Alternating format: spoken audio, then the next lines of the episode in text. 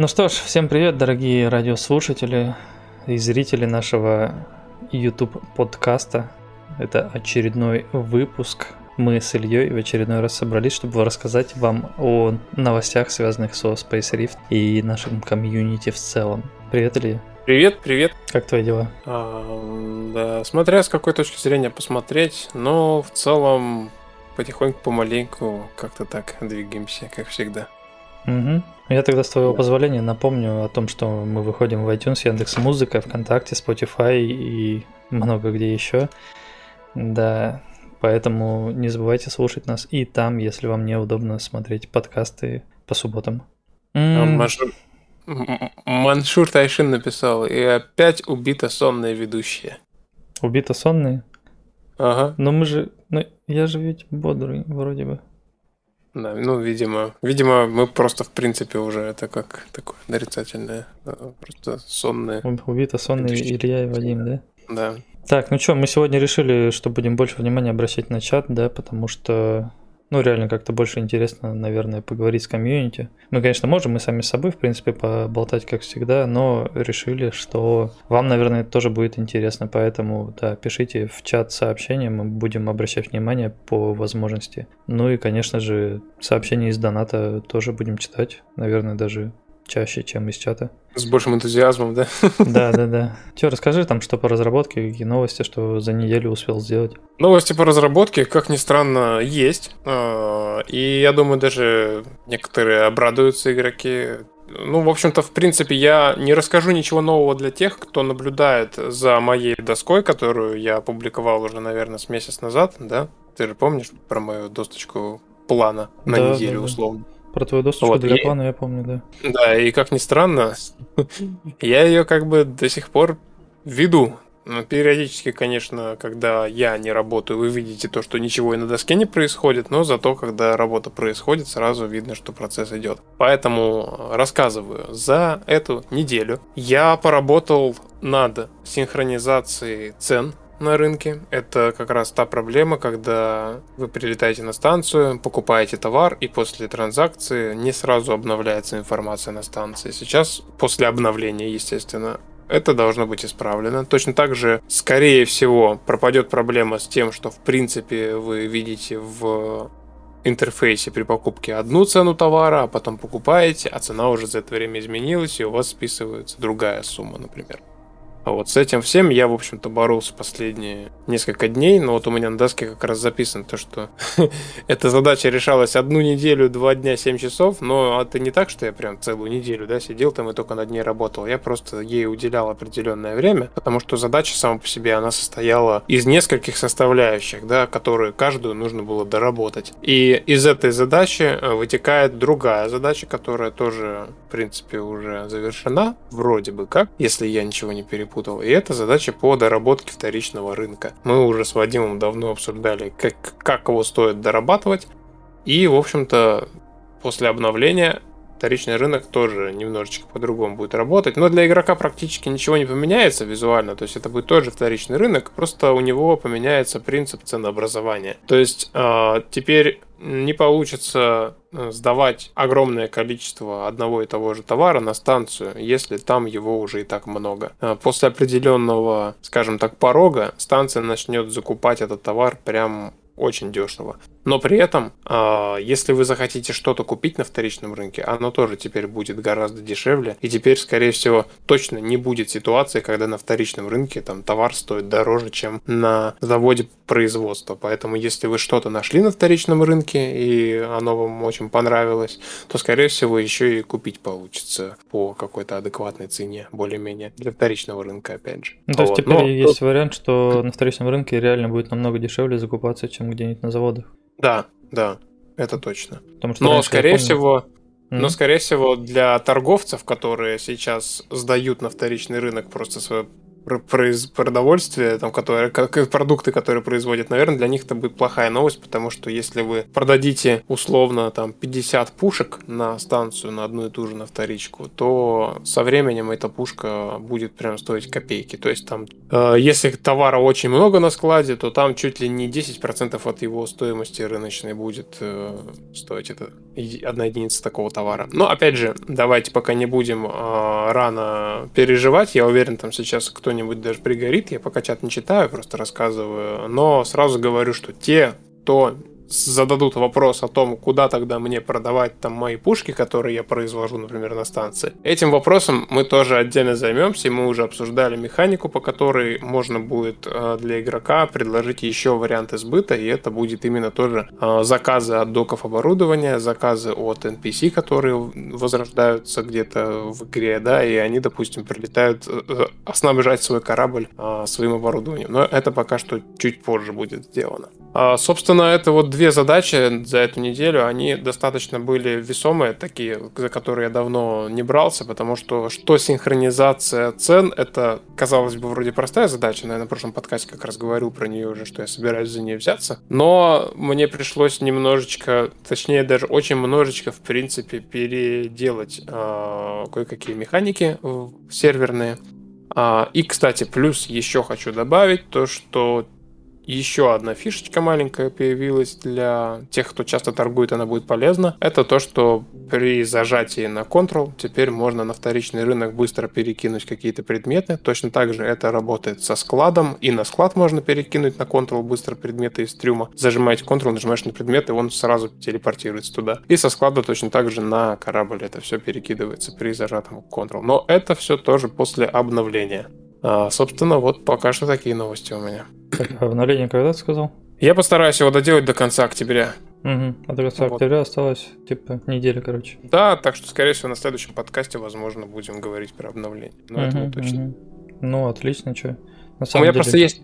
У меня есть небольшая дилемма. То есть, э, есть вариант взять, да, там мелочи какие дофиксить и выпустить обновление уже там завтра, послезавтра, да. Но это будет обновление очень такое вялое, в нем именно будет не сильно много нового, скорее больше фиксов, доработок вот таких вот, да. А, и есть вариант, например, либо ввести какую-то принципиально новую механику. А, у меня есть сейчас там несколько вариантов, что можно сделать, я пока не решил, что именно. Либо, например, ввести хотя бы, допустим, вот эти вот корабли, которые еще пока не введены. Но корабли, опять же, я говорю, что я хотел ввести, когда добавлю механику с уникальными свойствами, все, что мы с тобой обсуждали. Вот. И, в принципе, я бы был рад, если бы в чате, например, написали, что вообще предус... Э, что, что более перспективно для вас, а, и плюс ко всему в плане вот этой вот дилеммы, про которую я сказал, да, то есть у меня сейчас есть мысли немножко продвинуться в сторону разработки механики рейтинга игрока, а, именно отношения с корпорацией и так далее. Угу. Либо пойти в сторону ролплей механики и добавить уже возможность грабить караваны, это когда вы можете что торговцу, что пирату, что другому игроку просто, ну, такая система обмена сообщениями быстрыми, да, э, на которые можно какие-то действия прикрепить. То есть вы условно можете выбрать как цель, например, другого игрока и отправить ему сообщение типа «Э, «гони деньги», там, такую-то сумму. И игрок либо оплачивает, либо отказывается, и, допустим, вы там уже с ним сражаетесь. Это все вместе должно быть завязано на системе репутации, и это больше всего будет рассчитано, конечно же, на NPC, то есть это будет такой дополнительная возможность условно фарма, да, вы сможете отыгрывать пирата, или, возможно, даже наоборот, выбивать из пирата деньги. Э, и как бы при этом оно все еще на репутации будет работать. То есть, если вы кого-то там грабите, то это тоже может, допустим, сказаться, если вы это делаете там в центральных секторах. Короче, пока что не знаю, в какую сторону больше сделать упор. Наверное, все-таки больше на рейтинг игрока сначала сделать, чтобы те действия, которые сейчас уже можно в игре делать, чтобы они влияли на этот рейтинг, да, и там уже дальше как-то плясать от этого. Угу. Ты посмотрел трейлер GTA Definitive Edition? Или только новости почитал?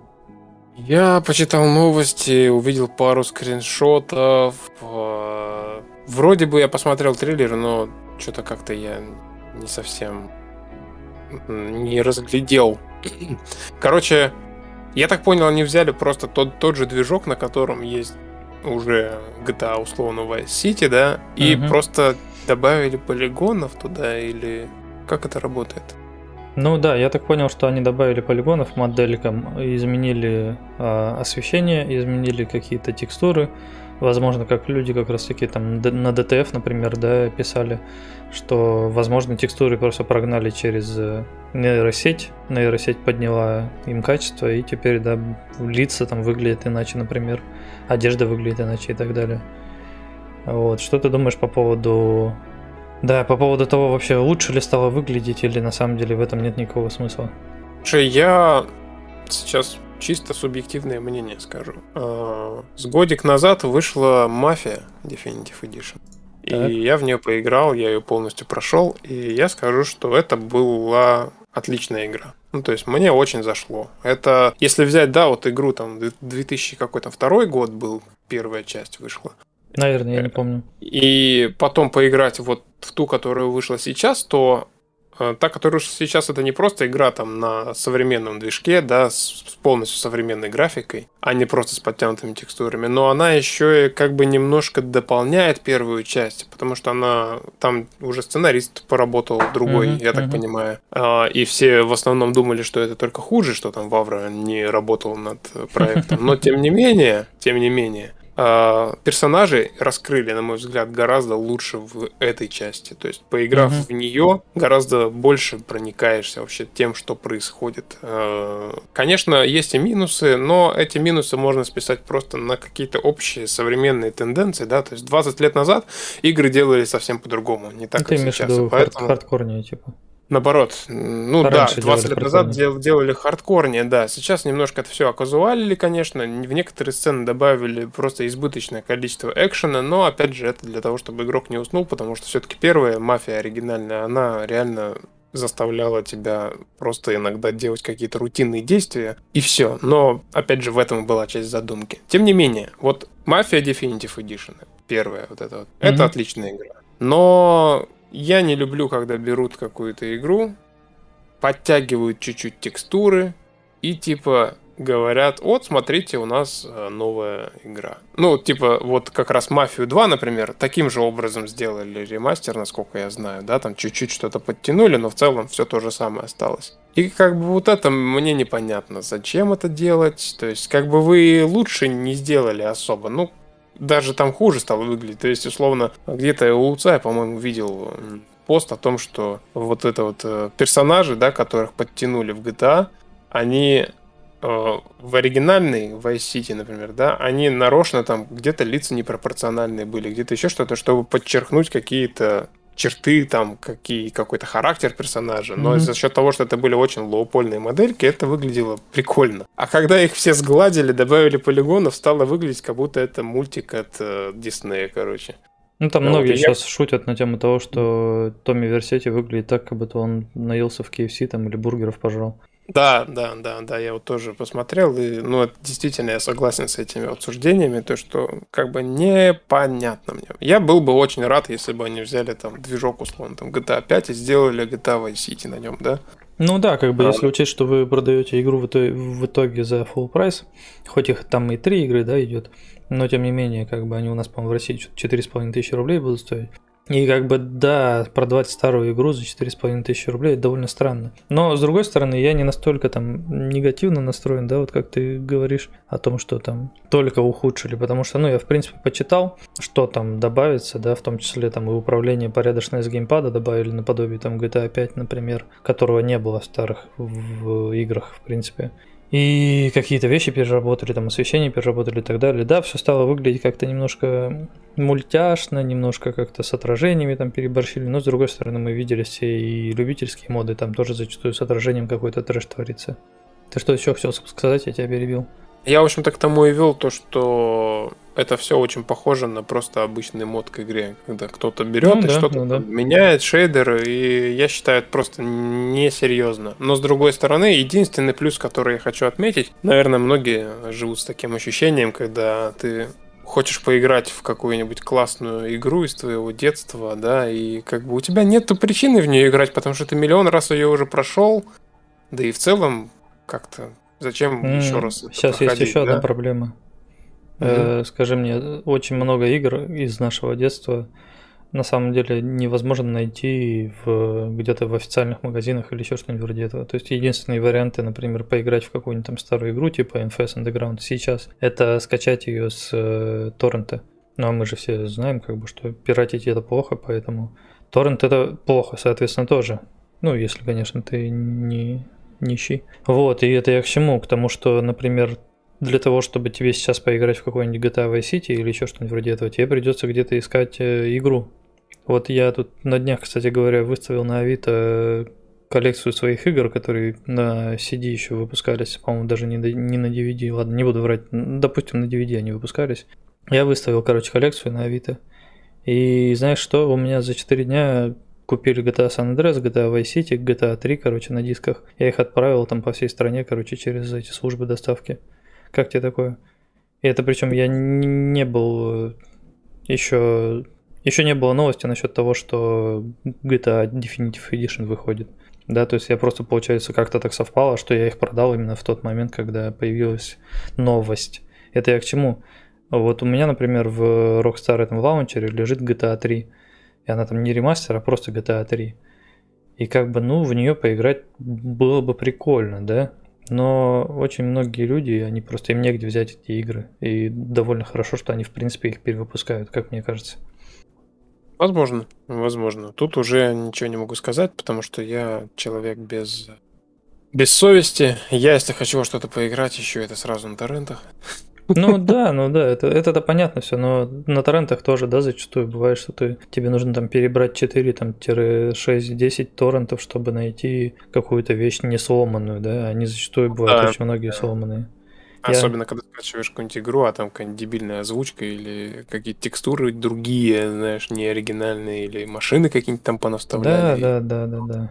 И, или, например, я тебе, по-моему, уже рассказывал, как я играл в NFS Most Wanted, да, в детстве. Я играл в нее, играл, она мне нравилась, все было кайфово, я там накатал не знаю сколько часов, даже не буду предполагать. И потом, короче, мне друг дает лицензионную версию игры, я ее устанавливаю.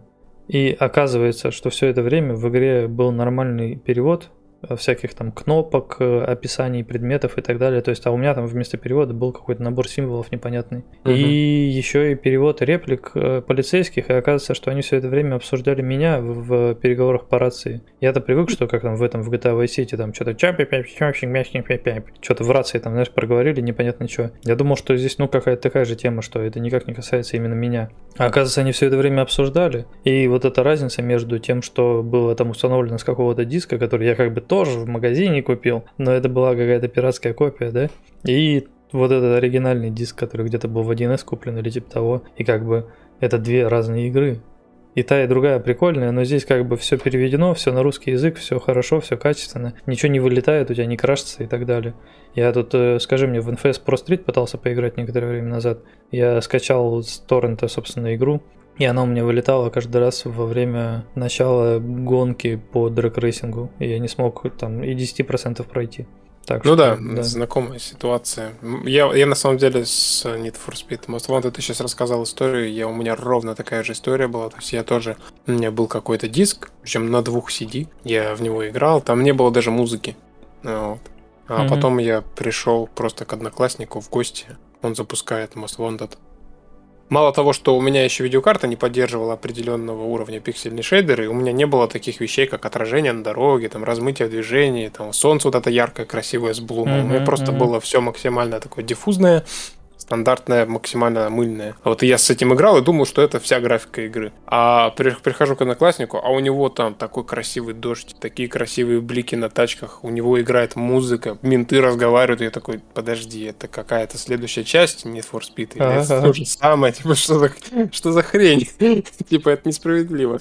Да, я помню, мы с, с Иваном Э, нашим э, общим э, другом и товарищем, который к нам как-то недавно приходил на стрим. Мы даже занимались такой фигней, что менялись видеокартами, чтобы поиграть в игры. Mm-hmm. То есть у меня чтобы, чтобы я поиграл там с вот этим вот полностью выкрученным графоном, я брал у него видеокарту, а ему на время давал свою, а он типа там играл в игры, которые не требовали такую видеокарту. Короче, было время интересное. Угу. Там Кобит пишет в чате, космические рейнджеры есть в Стиме и Stronghold есть тоже. Кстати, Stronghold, по-моему, недавно появился, кстати говоря.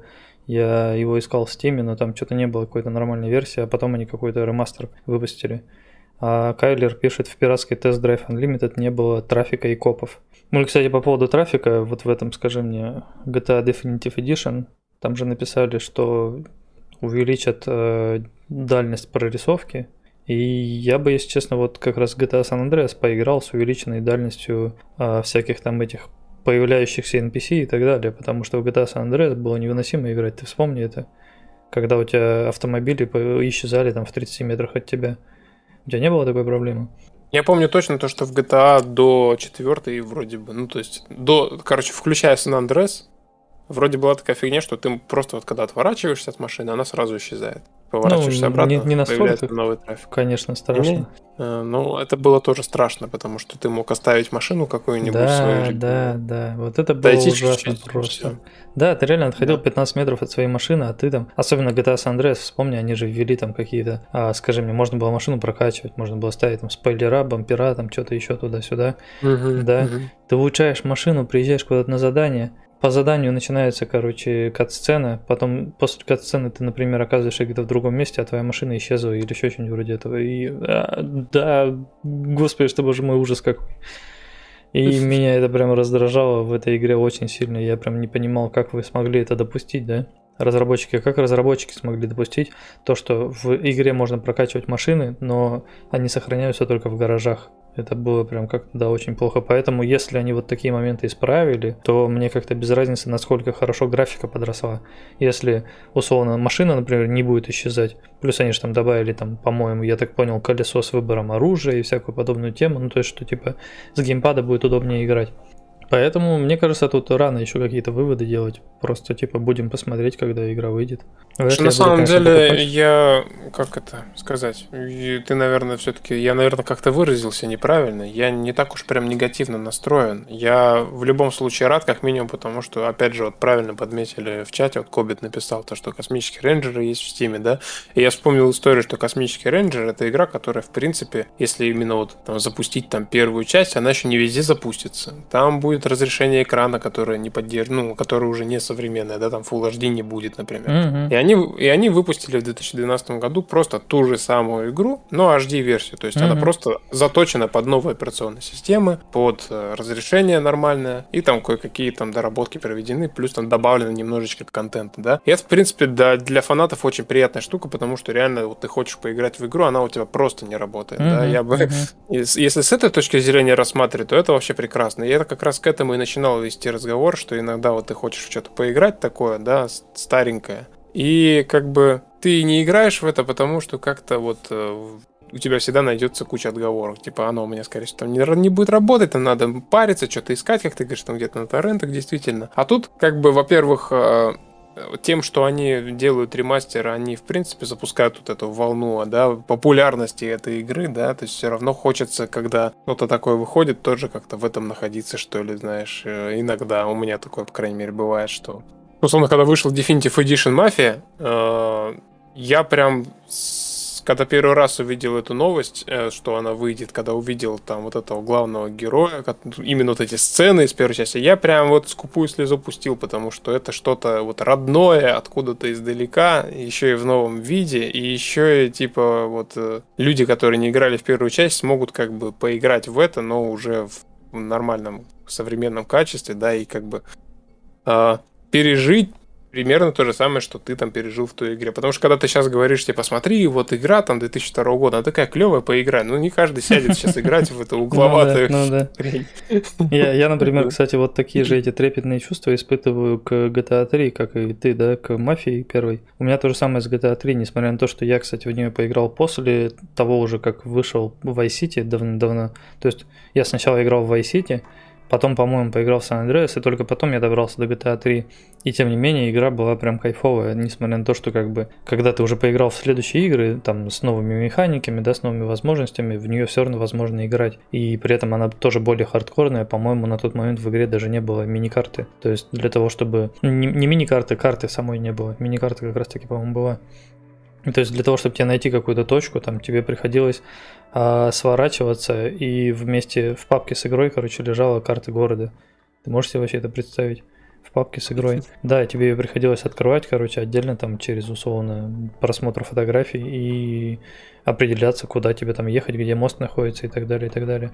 Это я все к чему? Что да, сейчас, мне кажется, очень мало людей, во-первых, э, решаться в это поиграть, а во-вторых, я вот, кстати, уже сам подумываю довольно давно, с тех пор, как э, Мафия первая вышла, Definitive, в нее сыграть, но я постоянно про это забываю. Потому что я знаю, что игра культовая, да, мафия. Я знаю, что у нее много поклонников, но я сам в нее никогда не играл. Я только видел, как в нее играет там мой друг, у которого был компьютер, а у меня не было. И да, Просто мне кажется, что нужно при, приобщиться к этому действию и, да, уже заценить наконец-таки.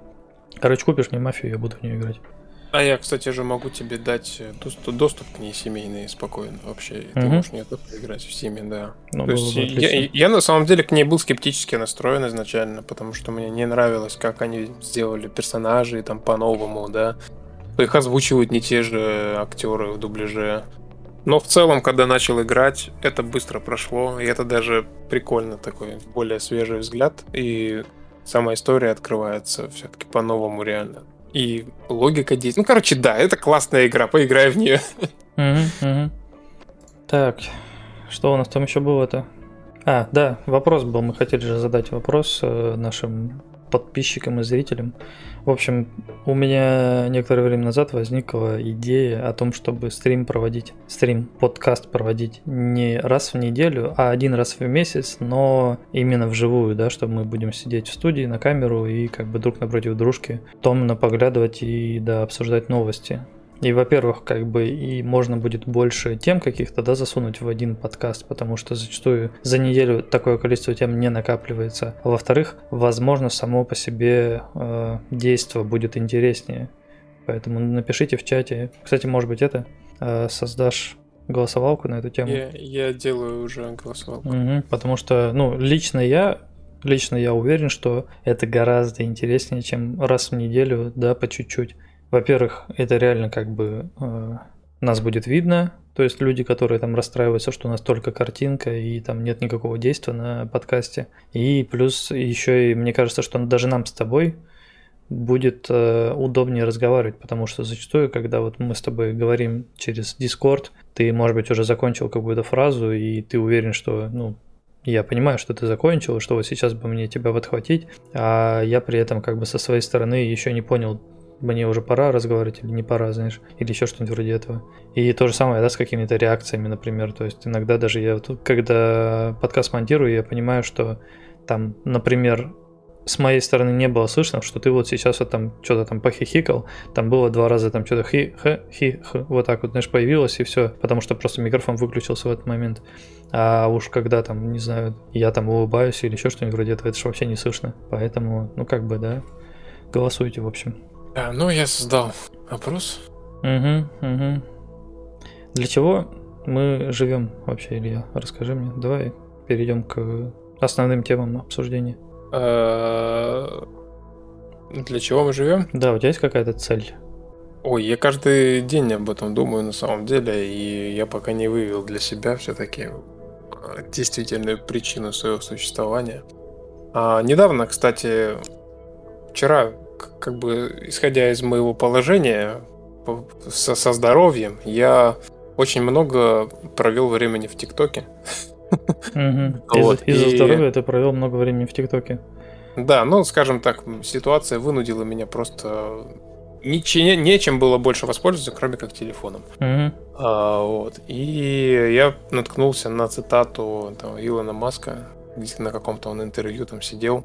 Типа как Урганта, только американское шоу, как оно называется, не знаю. А, и как-то так спросили его. Короче, суть была в том, что вопрос был про детей и типа что должны дети родителям, типа за что они должны быть там благодарны и так далее.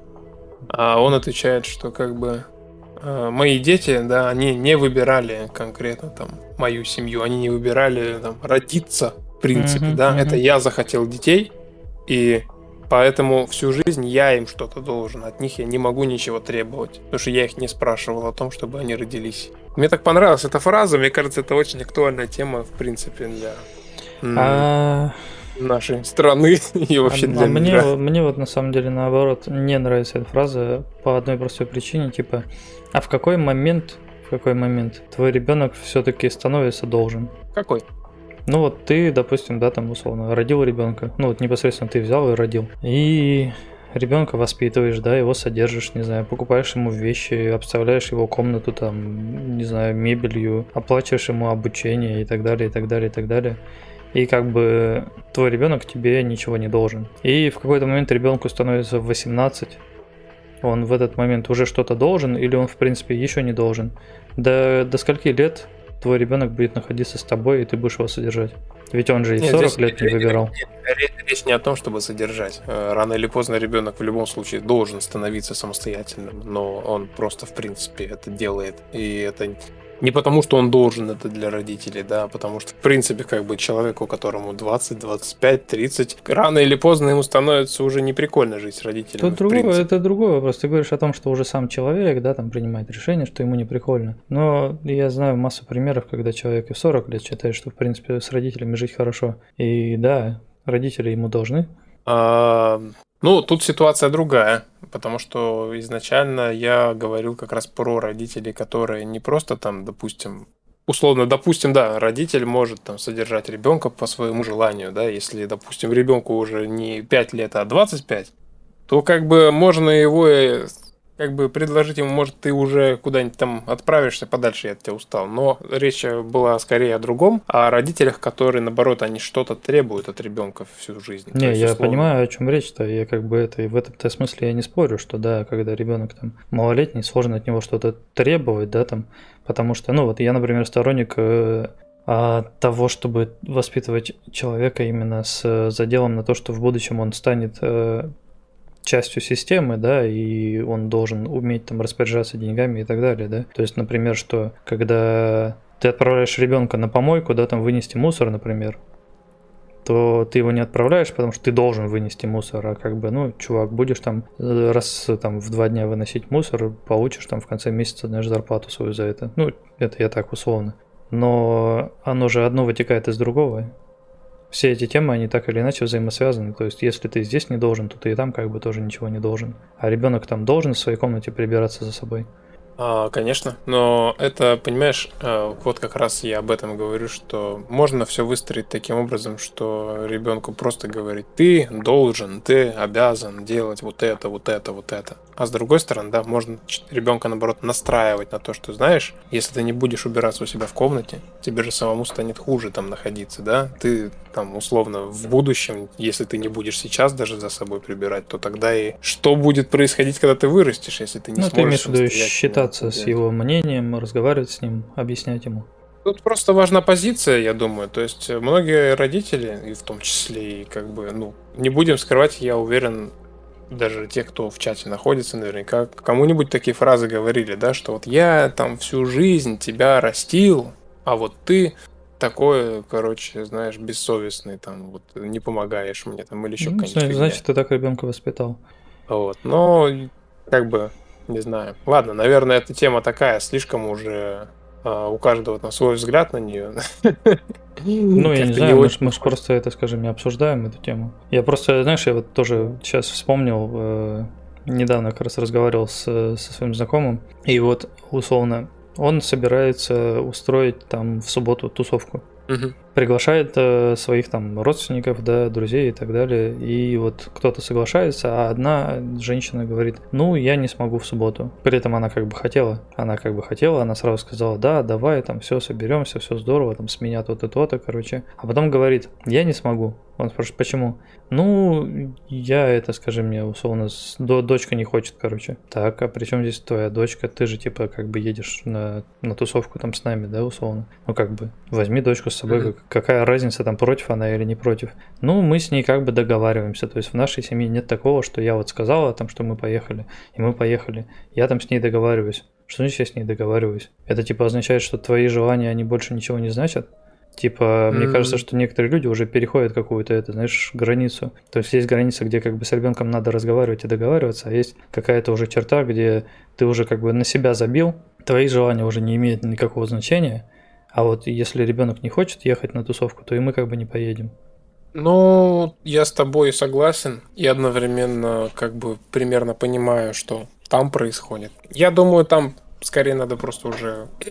Мы просто не знаем всей ситуации, правильно? Мы же не знаем, что там происходило до. То есть, условно, может быть, а, она пообещала ребенку что-нибудь в этот день, не, не, а потом не, там... забыла о своем обещании. Нет, там просто, скажи мне, именно что ребенок воспитывается таким, как это называется, раскайфованным, короче. То есть для ребенка вообще все делается, а ребенок там, знаешь, до, доходит до каких-то глупостей из разряда, что а, у ребенка спрашивают, типа, а ты не хочешь там за собой посуду убрать? Ты же поел? Она такая смотрит, типа, глазами хлопает, в смысле, типа, за собой посуду убрать. Ну, как бы это, ты же сама ела из этой тарелки, может быть, ты все-таки пойдешь и помоешь за собой? А за мной обычно бабушка убирает. Ну, ну это уже, видишь, знаешь, э, родители чаще всего, когда пытаются сделать лучше, делают хуже. Угу, угу. Вот, и это уже, конечно, как Я просто ситуация. про то, что это все как бы одно из другого вытекает. Кто-то, да, там может уже а, каким-то радикальным вещам переходить, да. Кто-то, например, радикально вообще ребенка ни во что не ставит, а кто-то, наоборот, радикально а, во всем просто там чуть ли это, скажи мне, я там ребенку, я ему все должен, он, он вот я, он не выбирал родиться на свет или не родиться, значит, я там обязан его там содержать, я обязан то, я обязан все, да, там и так далее, и так далее, и так далее. И вот, типа, мне кажется, что тут самое главное это какой-то баланс выдерживать между этим всем и всегда как-то стараться более рационально подходить к вопросу. Да, везде нужен баланс, как и в играх тоже. Так, Хотя... ты там...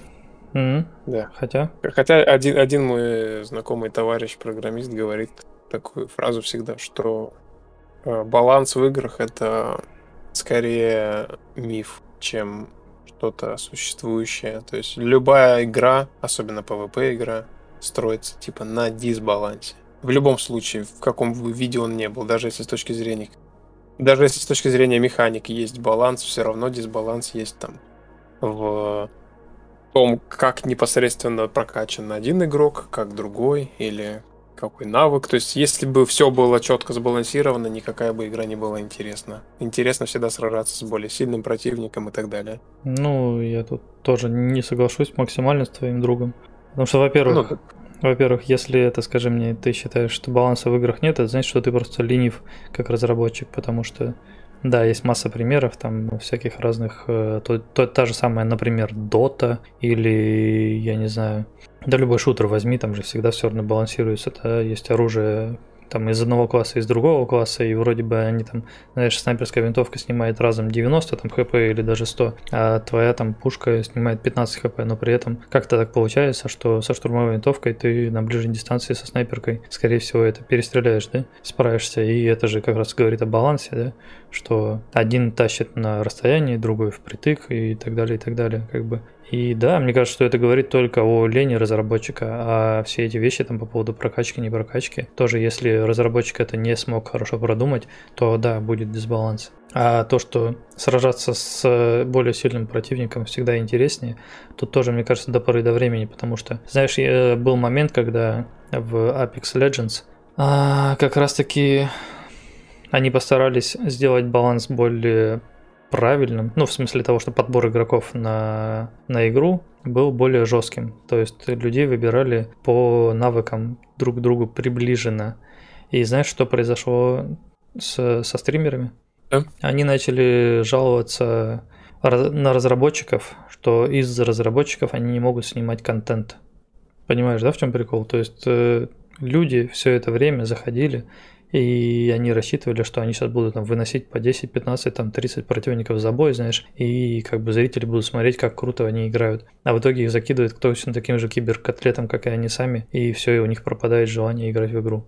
И это тоже, как бы, мне кажется, какая-то вещь. Э, мне кажется, если у тебя что-то долго не получается, то ты тебя не хватит надолго. То есть всегда хочется как-то всегда повышаться, да. То есть, да, да, ты там один разочек проиграл, второй разочек проиграл, но если тебя будет постоянно кидать на сильного противника, то никакого интереса не хватит. Поэтому кто знает, кто да. знает. Ну, как здесь, как говорится, сколько людей, столько мнений. Я недавно задумался о вопросе, смотря один э, сериал, который вышел недавно, когда... Вот смотри, ситуация, да, и происходит голосование за и против, неважно о чем, голосует там условное какое-то количество человек, и за и против проголосовало по 100 человек. Угу. И остается последний человек, 101, ну там 201, да, который отдает свой голос туда или обратно. И по сути от его голоса зависит, а, какой вариант будет выбран. И так в итоге вопрос, а, за этот вариант проголосовал 101 человек или все-таки решающий?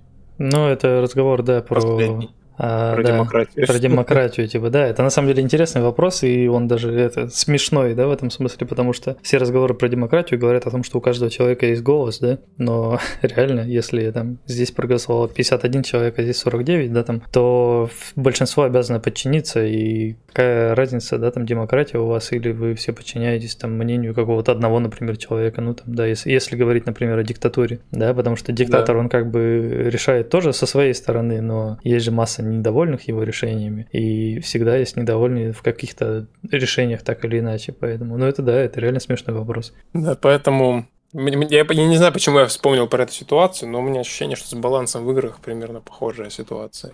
Да, Как там крути. в чате, в чате Магас Лобстер написал баланс это постоянное перетекание меты, да, то есть что, ну, как Мгм. бы и в доте это точно так же работает. Какая бы игра там ни была сбалансированная, там все равно есть всегда мета какая-то, и эта мета там тащит в течение там двух недель, не знаю, там месяца, а потом мету переделывают, и уже тот персонаж, который тащил, неожиданно перестает тащить, а какой-то другой становится метовым. Да. Ну, кстати, Харрисон Блэк а, пишет.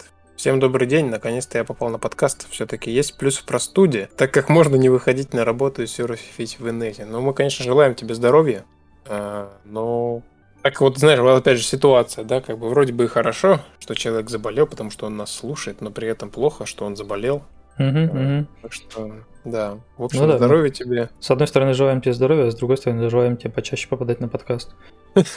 А ты уж там выкручивайся, как получится у тебя, да? у нас тут тоже диалектика, да, как с этим, как э, с балансом. Типа, что, да, есть, есть такое, есть другое, и то же самое там с, э, политическими режимами. То, тоже он же, Харрисон Блэк пишет, каждый политический режим актуален в определенных исторических условиях каждой отдельно взятой страны, если исходить из мира системного анализа и теории модернизации. Ну, тоже, да, верно, что в- во время военного времени как бы какие-то вещи типа диктатуры гораздо лучше подойдут, чем любая демократия. Ну да. Хотел еще сказать, но уже забыл. Угу. Магас Лобстер Наверное, пишет, и ну вот. Вот возьмите, к примеру, Elite Dangerous, там либо ты качаешь инженеров до упора, либо играешь только в закрытую игру, поскольку иначе любой перехват и ты труп. Да, я не спорю, что в играх есть э, такой момент, да, там можно массу игр привести, которые как раз строятся на отсутствии баланса, например. Те же самые, кстати, эти, скажи мне, MMORPG корейские, они в основном строятся, по-моему, на отсутствии баланса. То есть человек, который дольше сидит в игре, он зачастую будет всех выигрывать. Выигрывать любого человека, который зашел в игру там только что. И ты с этим ничего не сделаешь. Для этого они, для этого люди и играют в эти игры, чтобы, да, там прокачиваться быстрее и становиться самым сильным. Поэтому тут, наверное, вопрос, э, чем ты хочешь э, игрока в своей игре удерживать, да, наверное, или как правильно вопрос задать. То есть, то есть, да, не знаю, к чему я вел. Да, и самое это смешное, что человек, который быстрее и больше играет, чтобы быстрее прокачаться, в итоге как бы самым сильным том он и не станет, потому что всегда найдется тот, кто сидит дольше. Да, да, всегда найдется азиат, Абсолютно. который делает это лучше. Мгм. Сейчас же это, скажи мне, моду, наверное, уже не набирают, а уже, может быть, теряют, выходят из моды игры, как раз таки, которые построены на дисбалансе, да, вот этот, э, он даже не асинхронный геймплей называется, я забыл, как правильно. Термин, когда, условно, есть человек, который играет, например, за за монстра, за какого-то там, да, сильного, за маньяка, к примеру, а против него играют там пять человек, которые играют за детишек, и вот эти детишки должны сражаться с маньяком. А маньяк у него там, знаешь, и силы больше, и там он может быть проворнее, скорость выше и так далее. Но тех просто пятеро, и за счет этого как раз таки достигается какой-то тоже балансировка. То есть понятно, что один на один как бы там нет вариантов вообще против маньяка сыграть. Но даже в этих случаях, условно, один человек может решить только за счет своей хитрости, к примеру. И тоже, да, если правильно сбалансировать как раз таки эти моменты, то выходит, что играть интересно даже за детишек, которые не имеют никаких сверхспособностей. В этом, кстати, Да, скажи не- мне, в Dying Light был такой режим, ну и сейчас есть тоже, как раз когда ты сражаешься против какого-то сильного зомби, он один у тебя в катке, а вас там может быть от двух до четырех человек, если я правильно помню. И да, ваша цель там разрушить его яйца, а его цель как раз таки убить вас, и у вас там типа 12 жизней, а у него, я не помню сколько, короче, этих кладок, типа три кладки там, знаешь, и вы должны их все уничтожить. И с каждым каким-то этим новым уровнем становится все больше противников там зомби, и да, и плюс если он прокачанный, то у него больше всяких интересных штук. Ну и вы также тоже можете прокачиваться, и как бы, ну, в этом тоже есть какой-то прикол. Что ты хотел сказать? Да интересная тема на самом деле, баланс. Ну, о нем можно тоже разговаривать бесконечно, на самом деле, потому что тут его еще и каждый по-своему может э, интерпретировать, на самом деле. Кто-то увидит то, что в игре нет баланса, кто-то, наоборот, в этом увидит идеальный баланс. Мне кажется, даже если взять Counter-Strike, найдутся люди, которые скажут, что в нем абсолютно нет баланса, и найдутся те, кто скажет, что в нем абсолютно идеально сбалансированы механики все. Ну, но ведь в Counter-Strike баланс это о том, каких противников тебе подберет. И не более того. Да, но еще есть э, условно карты э, с определенными сложностями для одной и для другой стороны, да, какие-то карты идеально сбалансированы, какие-то не очень.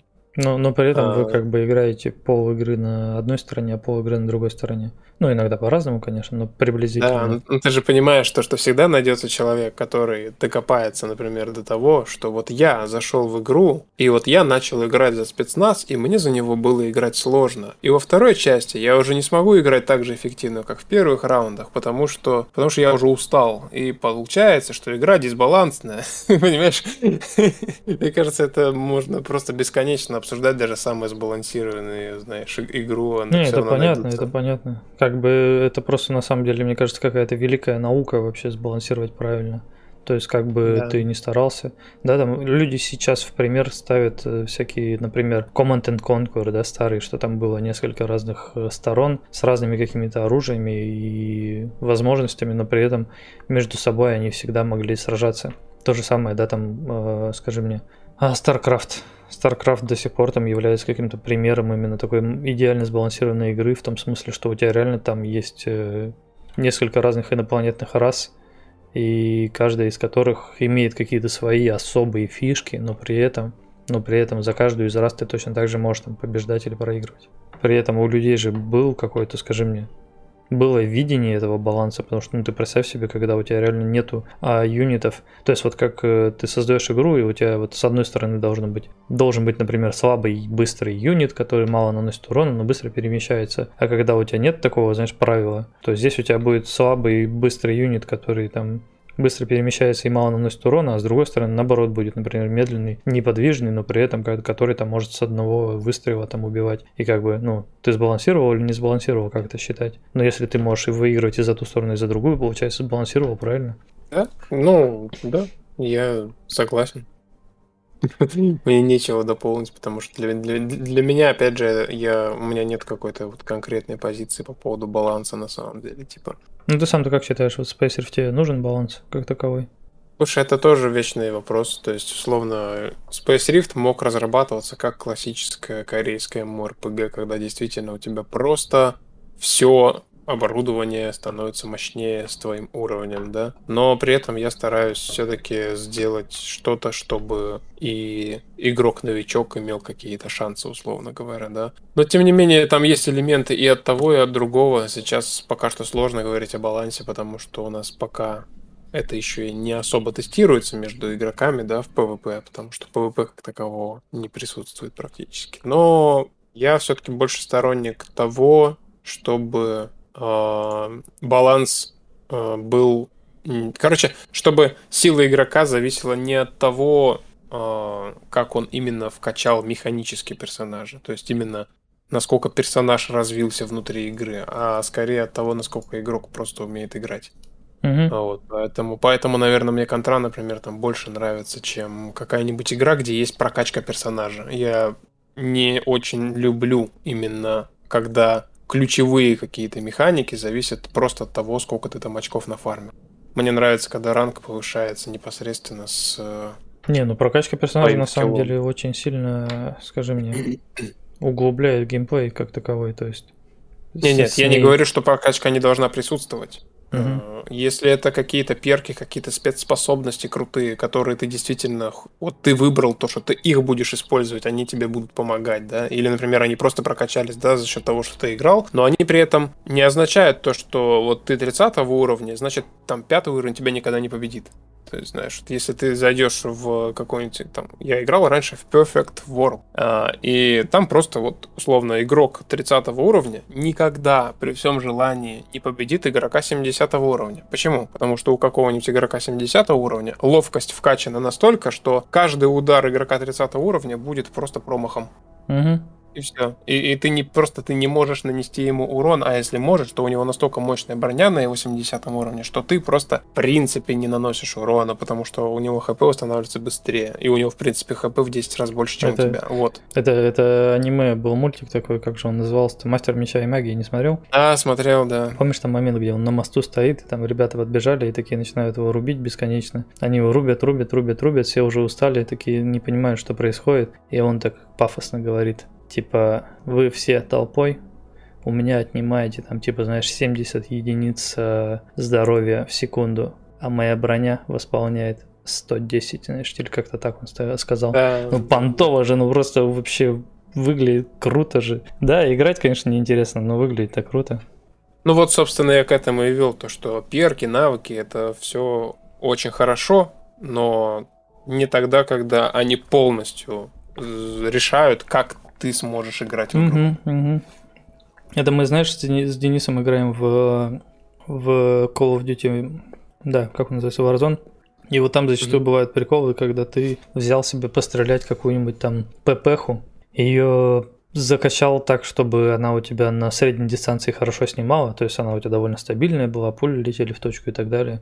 И тут где-нибудь неподалеку от тебя высаживается снайпер, неподалеку это в смысле метрах там в 300 или вроде того. Ты видишь, как он начинает в тебя целиться, и ты с ППХи ему просто выносишь все здоровье и бежишь дальше по своим делам. И это каждый раз так типа прикольно, то есть что ну как бы на снайперской дистанции ты победил его с ПП. И это только за счет того, что ты как бы поиграл в игру, понял, как она работает, себе смог э, оружие прокачать и так далее. А человек вот этот, который со снайперкой высадился, скорее всего, играет просто там, знаешь, два часа или еще что-нибудь такое.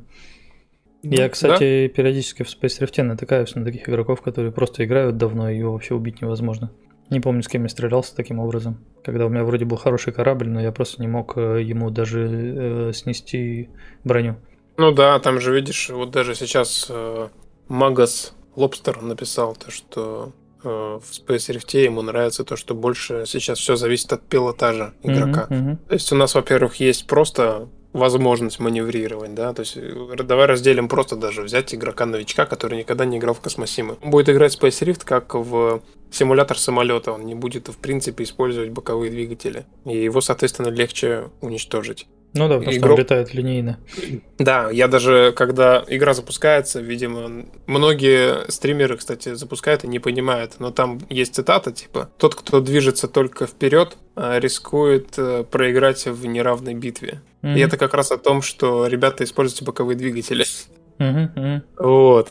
А, и, собственно, да, то есть есть игроки, которые там уже используют боковые двигатели, но есть еще игроки, которые не используют стабилизацию, например, да, и они уже вообще творят с кораблем все, что им вздумается, там, просчитывают свой маневр там заранее, там, за 10, на 10 секунд вперед, условно говоря, да. Вот, собственно, я об этом, да, и говорил. Плюс ко всему, когда появятся разные типы вооружения, когда появятся ракеты, контрракеты, и вот это все, оно будет тоже, я думаю, интересно работать в этом плане. И в идеале в PS несколько легких истребителей э, должны иметь возможность разнести там, допустим, один какой-нибудь корвет.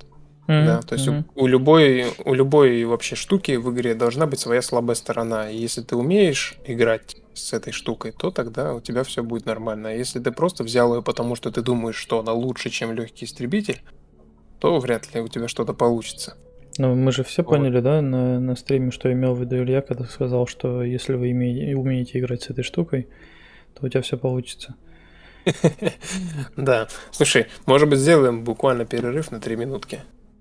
Да? Ну, давай, хорошо, давай. Кстати, это, слушай, ты когда голосование запустил, у меня на телефоне оно не высветилось. И да, и короче, Я не проголосовал. А почему-то сейчас у меня уже ничего не работает. Видимо, видимо голосование уже закончено. А ты под каким аккаунтом? Не знаю, почему-то в чате у меня тут это, скажем, ну, я под своим аккаунтом, как бы все нормально. Но у меня Интересно. не работают кнопки. Но так-то можно это, скажем, мне подвести результаты, по сути, из того, что уже есть, потому что 42% проголосовали за подкаст в одной студии с камерой один раз в месяц. 11% проголосовали за то, что нет, они хотят каждую неделю, а 47% сказали, что в любом случае хорошо. При этом сколько ну, там? 9, 19 голосов, поэтому можно сказать, что сколько, наверное. Подожди, слушай, что значит в любом случае хорошо? 47% и 42 там. А, ну все, в принципе, ну, да, все, в принципе, правильно. Короче, человек 8, наверное, хотят, чтобы было в одной студии, человек 8 хотят, чтобы э, просто проходили подкасты, а еще пара человек говорят, что нет, давайте каждую неделю. Ты сам-то как? К какому варианту больше склоняешься? Слушай, я склоняюсь все-таки к варианту, э, как я и говорил, каждую неделю, потому что, на мой взгляд, подкаст несет в себе задачу именно такого достаточно частого контакта с разработчиком, да, игроку все равно вот, э, даже вот, допустим, представь, что новый игрок пришел в игру, и если он видит то, что каждую неделю разработчики выходят на связь, и можно, допустим, там задать вопрос, да, или просто вообще послушать, что происходит, это как бы неплохо. То есть э, гораздо лучше, чем когда выходит там на контакт раз в месяц разработчик. Потому что игроку всегда важно знать то, что над игрой работают. игроку всегда важно знать, что разрабы не забыли про проект. Очень часто я вижу комментарии, что, допустим... Точнее, я видел до того, как мы начали проводить подкасты, что, допустим, вот я там работаю над, над обновлением молча там полтора месяца, месяца, да? А игроки в Дискорде сидят и такие, типа, вообще, где там разработчики? А что там с ними происходит вообще? Они там вообще делают что-то или нет? Там проект забросили. И вот подкаст, когда начался, я стал гораздо реже видеть такие сообщения, потому что игроки видят просто, что вот мы здесь, просто работаем не сильно быстро, да? Но, тем не менее, процесс идет, и мы постоянно рассказываем об этом. Да, у нас иногда бывает такое, что мы, допустим, заходим на подкаст и сами сидим и думаем, так, ну о чем сегодня поговорить. Но тем не менее, э, зато как бы есть вот этот эффект присутствия постоянный. Поэтому я все-таки больше склоняюсь к 11% и к 47%. Не, ну для меня, видишь, больше, скажи мне, есть такое ощущение, что подкаст это не единственная, во-первых, э, площадка, на которой мы связываемся с, с игроком, да, что есть еще группа ВКонтакте, в которой ты периодически выкладываешь какие-то посты. Плюс есть, например, площадки там вроде DTF, куда ты иногда пишешь какие-нибудь статьи или еще что-нибудь вроде этого. Вот, и как бы еще и при этом есть подкаст, и при этом есть еще и стримы, где ты просто сидишь и разрабатываешь. Поэтому, ну, как бы, если подкаст это один из вариантов связи, то мне кажется, что, ну, как бы, прям сильно часто его делать тоже, ну, не то чтобы нет смысла, но можно и делать и пореже. Ну, вот тут Магас Лобстер написал, что это повышает уровень доверия, а то после Эллион, подозреватель, Windows очень подозреватель. Не знаю, о чем он именно. Кстати, вот. мы же Но... обещали отвечать на вопросы. Ты не хочешь вопросы почитать? А, ну, я хотел для начала закончить все-таки свою мысль uh-huh, по поводу. Uh-huh. А, то есть, а, все-таки подкаст это более живой вариант, понимаешь? То есть, именно мы разговариваем, мы рассказываем здесь, да, мы отвечаем здесь. То есть, это прямой эфир всегда. А если мы говорим про группу, да, ну, посты в группе это такая вещь, ты прочитал ее, ну да, кто-то что-то там написал. А, опять же, да, то есть там, статьи на ДТФ, ну, например, за последнее время я реже стал писать какие-то посты, реже стал писать какие-то статьи, потому что не всегда на это хватает времени. Зато подкаст я уже привык проводить его, ну, каждую субботу. Ты даже заметил то, что, в принципе, я даже не просыпаю его. Вот. И это более даже для нас, мне кажется, простой способ именно поддерживать связь. А, потому что иногда вот я вот посидел, да, поработал, допустим, сделал там синхронизацию там, цен на рынке, да, и как-то писать об этом пост, ну, это не настолько большая работа была проделана, да, потому что это в рамках недели, да. Но если не писать об этом ничего, то сложится впечатление, что разрабы вообще ничего не делают. А подкаст как раз он каждую неделю подводит определенную такую черту, и даже меня немножко мотивирует чуть-чуть больше работать, чтобы было о чем рассказать, да, каждую неделю. И поэтому как-то все-таки я считаю это наоборот как раз основной такой наш сейчас э, вариант взаимодействия с э, игроками, во-первых, игрок точно знает то, что в субботу что-нибудь расскажут, да, и, и в субботу могут ответить на его вопрос. Это вот такая, я считаю, ритуал, который все-таки нужно каждую неделю проводить. Поэтому, ну, надо решать, думать, не знаю. С другой стороны, живой подкаст раз в месяц, я согласен тоже с тем, что это более будет официальное, более грандиозное событие, чем каждую неделю просто поговорить с картинкой на стриме, да.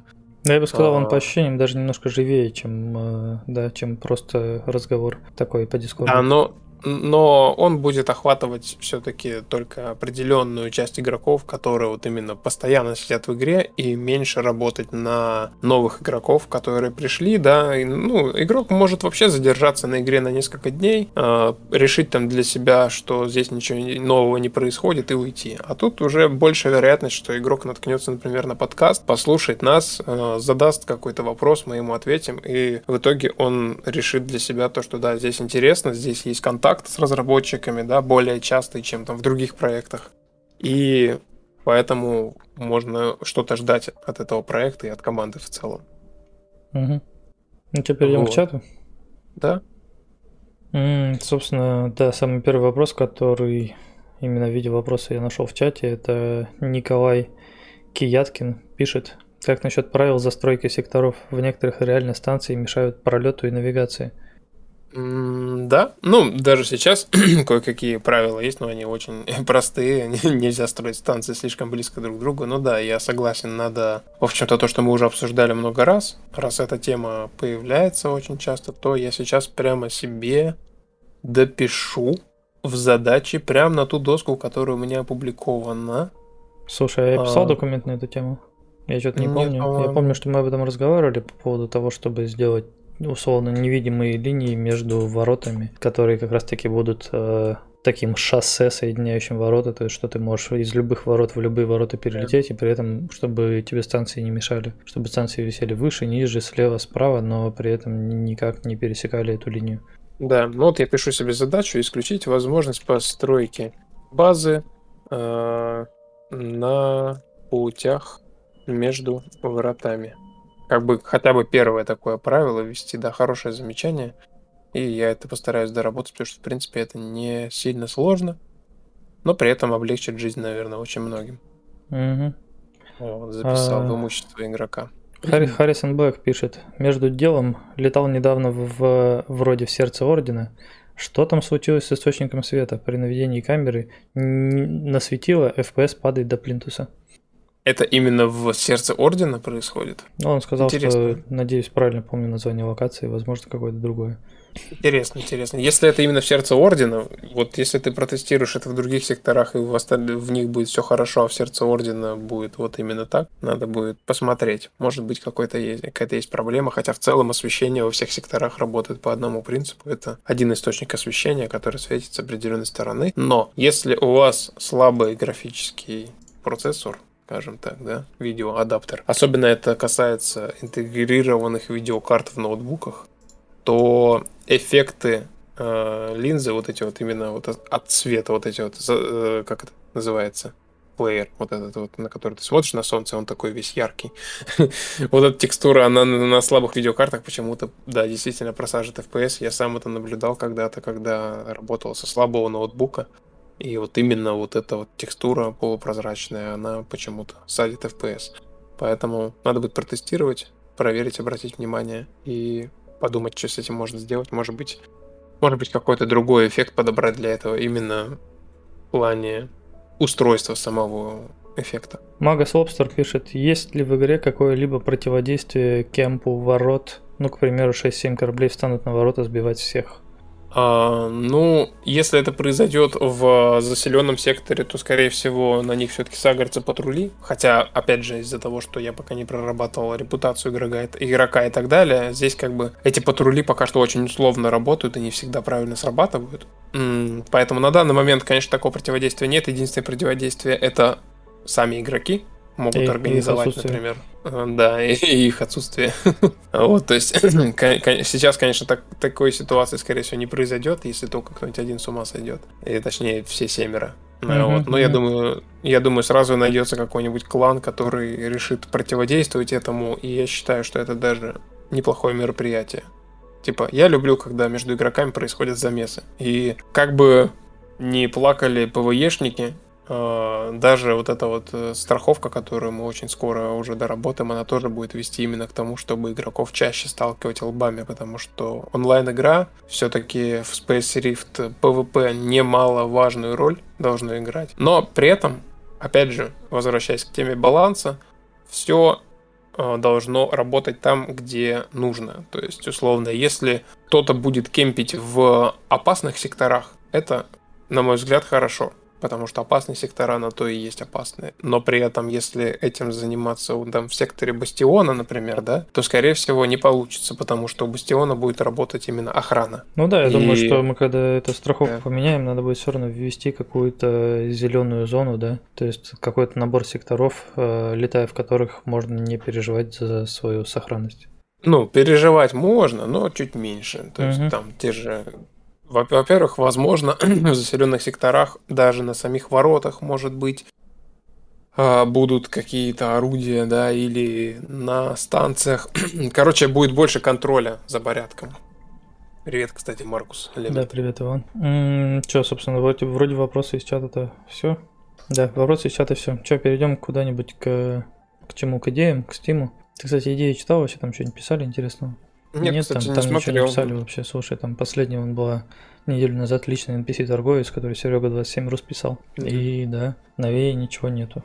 Ну, опять же, это может быть и хорошо, потому что есть... Э, если идей приходит слишком много, то их сложнее становится разобрать и выбрать оттуда что-то действительно интересное. Поэтому лучше понемногу, но периодически, чем много и в итоге ты ничего из этого не прочитаешь, потому что просто не будет времени на это, угу, да. Угу. А еще если их будет сильно много, их будет некогда вводить, в принципе, в игру. Да, вот, так что, ну, что касается обзоров в Стиме, а, можно быстро по ним пробежаться. Не, ну, у нас за последние несколько дней написали позитивно достаточно много людей. Ну как, достаточно много. Еще прочитать обзоры?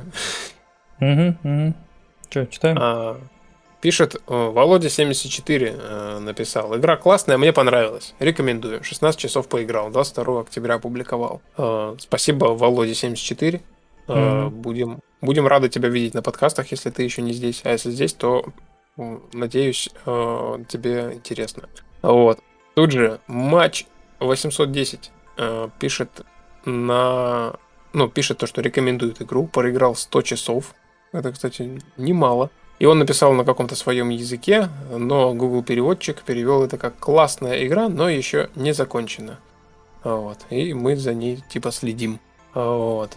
А, также Лобстер, кстати, Магас Лобстер, который у нас присутствует в эфире, написал то, что «А мне понравилось, вполне можно залипнуть. Провел в игре 19,5 часов». Ну, хорошо. Мне нравится последняя тенденция, то, что люди просто пишут, э, то есть, как бы, может быть, там не пришло ничего в голову, да, или просто там лень там писать что-то много, но, тем не менее, свой положительный обзор они оставляют, это очень приятно. То есть, э, я уже не раз говорил то, что, в принципе, э, нам важно видеть фидбэк, а, и в Дискорде в канале фидбэка, и в обзорах в Стиме. И плюс ко всему, обзоры в Стиме, чем их больше, тем в принципе лучше. Независимо от того, положительные они, отрицательные. Во-первых, мы видим общую картину, да. А, сейчас 161 обзор, и из них там 80% положительные, да. Это говорит о том, что вот из тех людей, которые купили игру, да, в большинстве случаев людям, в принципе, есть чем заняться в игре, им что-то нравится, они пишут свой фидбэк, опять же, в этих обзорах мы его читаем, да. И как бы такой тоже контакт происходит. И если негативные обзоры пишут, это тоже хорошо, потому что мы тут же видим, что, ага, если вот обновление ввели и что-то не так, да, и люди начали писать то, что здесь действительно все плохо, значит, надо все-таки что-то пересмотреть, э, что-то поменять, потому что игру мы все-таки делаем для игроков в первую очередь. Хоть и с каким-то своим там видением, да. Вот, поэтому, ребята, кто еще не написал обзор, если вдруг такие есть, будем очень рады, если вы его напишите, э, и мы его с удовольствием прочитаем на следующем подкасте и ответим, если будут какие-то вопросы. Если будут замечания, то их учтем. В, чате Володя74 пишет, я здесь, я теперь жить буду в этой игре. Ну, нам очень приятно. Захаживай к нам на подкасты, следи за обновлениями. А, может быть, э, когда-нибудь и в игре пересечемся, потому что я думаю, мы когда-нибудь все-таки, возможно, даже какой-то ивент проведем. Кстати, по а, поводу ивентов, игры. Э, в чате Харрисон Блэк спрашивает, планируются ли какие-либо ивенты в честь Хэллоуина? Я пока точно не могу сказать. Скорее всего, Если имеются в виду ивенты непосредственно, чтобы прямо они проводились разработчиками, то, наверное, вряд ли. У меня были планы к концу месяца доработать механику с э, кокпитом и уже ввести декор, который игрок может вручную расставлять по кабине. А поскольку у нас э, человек, который озвучивает операционную систему друг по совместительству еще 3D-художник, она как раз подготовила прикольный пак для Хэллоуина, для Asset Store. И я думал его как раз в игру тоже внедрить и сделать, чтобы там можно было тыкву поставить и так далее. Но, наверное, у меня в этот раз не получится эту механику подготовить. Скорее всего, она будет к Новому году. Но, возможно, что-то еще поменяется. В общем, пока точно не могу сказать, что будет на Хэллоуин. То есть были мысли сделать пару тематических предметов просто в игру, чтобы их тоже можно было найти, там украсить кабину. Но пока что вот все в таком состоянии. Угу. Ладно, что, наверное, будем заканчивать на этом, я думаю, да? В принципе, мы вроде все обсудили. Чат почитали, обзоры почитали идеи не почитали, потому что там нечего читать.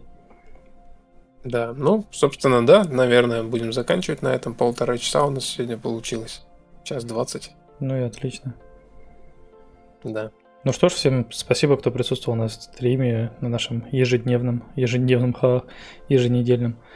А, да, спасибо за лайки, дизлайки, за ваше участие в вопросах. Спасибо за то, что пишете обзоры в Steam. И что ж, всем удачи, чистого космоса и пока-пока.